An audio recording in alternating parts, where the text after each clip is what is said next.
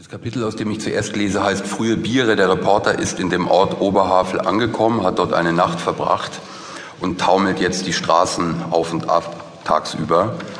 Ähm, wir sind im Nachmittag.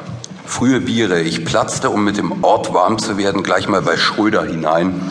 Nachmittagsbetrieb, kaum Gäste, der Fernseher aus, das Radio an. Das Mittagsgericht war heute Gemüsesuppe mit Wursteinlage, die Portion zu 2,10 Euro. Es roch überraschend unmuffig.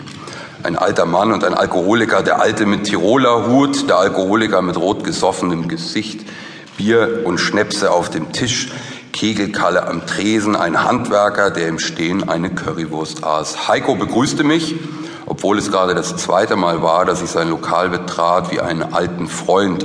Moritz, schöne Molle? Ich erklärte Heiko, dass es um halb vier nachmittags für mich noch ein bisschen zu früh für ein Bierchen sei, leider. Ich sei ja super Reporter und müsse immer hellwach sein und das fand Heiko natürlich ziemlich lustig. Heiko, Mann mit den Baluder Bäraugen. Ich musste mir eingestehen, dass diese routinierte Heiko-Herzlichkeit bei mir sehr gut ankam, eben wie eine Kumpelumarmung. Er stellte mir einen Teller Gemüsesuppe hin und als ich halb damit fertig war, ein Becher Kaffee und zwei Hackepeter-Brötchenhälften. Ich grinste dumm, weil ich so zufrieden war. Ich dachte, alte Scheiße, ist das gemütlich hier. Ich plumpste runter und hatte für gut zehn Minuten keine Frage. Es war das erste Mal in der Kleinstadt, dass der Reporter einfach gute Laune hatte. Gespräche zwischen dem Alten mit Tiroler Hut und dem Alkoholiker. Der Alte mit Tiroler Hut hieß Lothar und sprach mit badischem Dialekt. Der andere Alkoholiker wollte dem Badenser begreiflich machen, wie viele Zigaretten er pro Woche rauchte. Er schaffte es nicht. Er bekam es einfach nicht ausgespuckt. Er brauchte vier, fünf Anläufe, um die Anzahl der Zigaretten, die er pro Woche rauchte, in einem verständlichen Satz der deutschen Sprache auszudrücken. Es war nicht sonderlich viel. Er rauchte eine Packung pro Woche. Alkoholiker, Kopfschmerzen hab ich heute. Weiß gar nicht von was.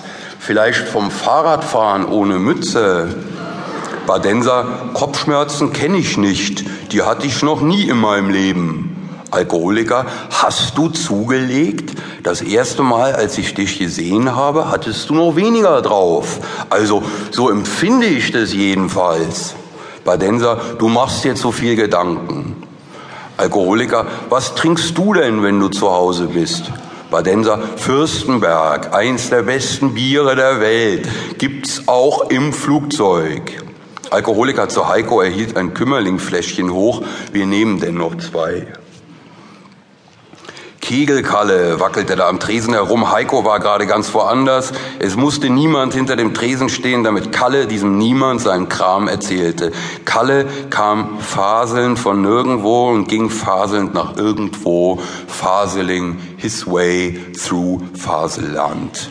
Kegelkalle erzählte, das ist normalerweise alles unnormal, völlig unlogisch, sag ich mal.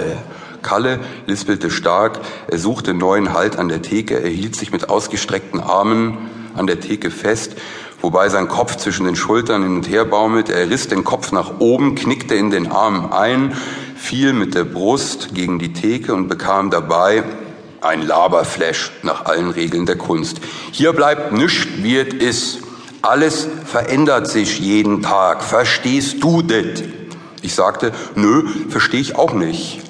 Ich sah ihn an, damit er weiter erzählte. Kalle, das gibt's doch nicht. Ich meine, jeden Tag macht hier ein Nagelstudio auf. Und wenn ich mal drei Tage nicht da bin, dann ist aus dem Gemüseladen garantiert ein Import-Export geworden.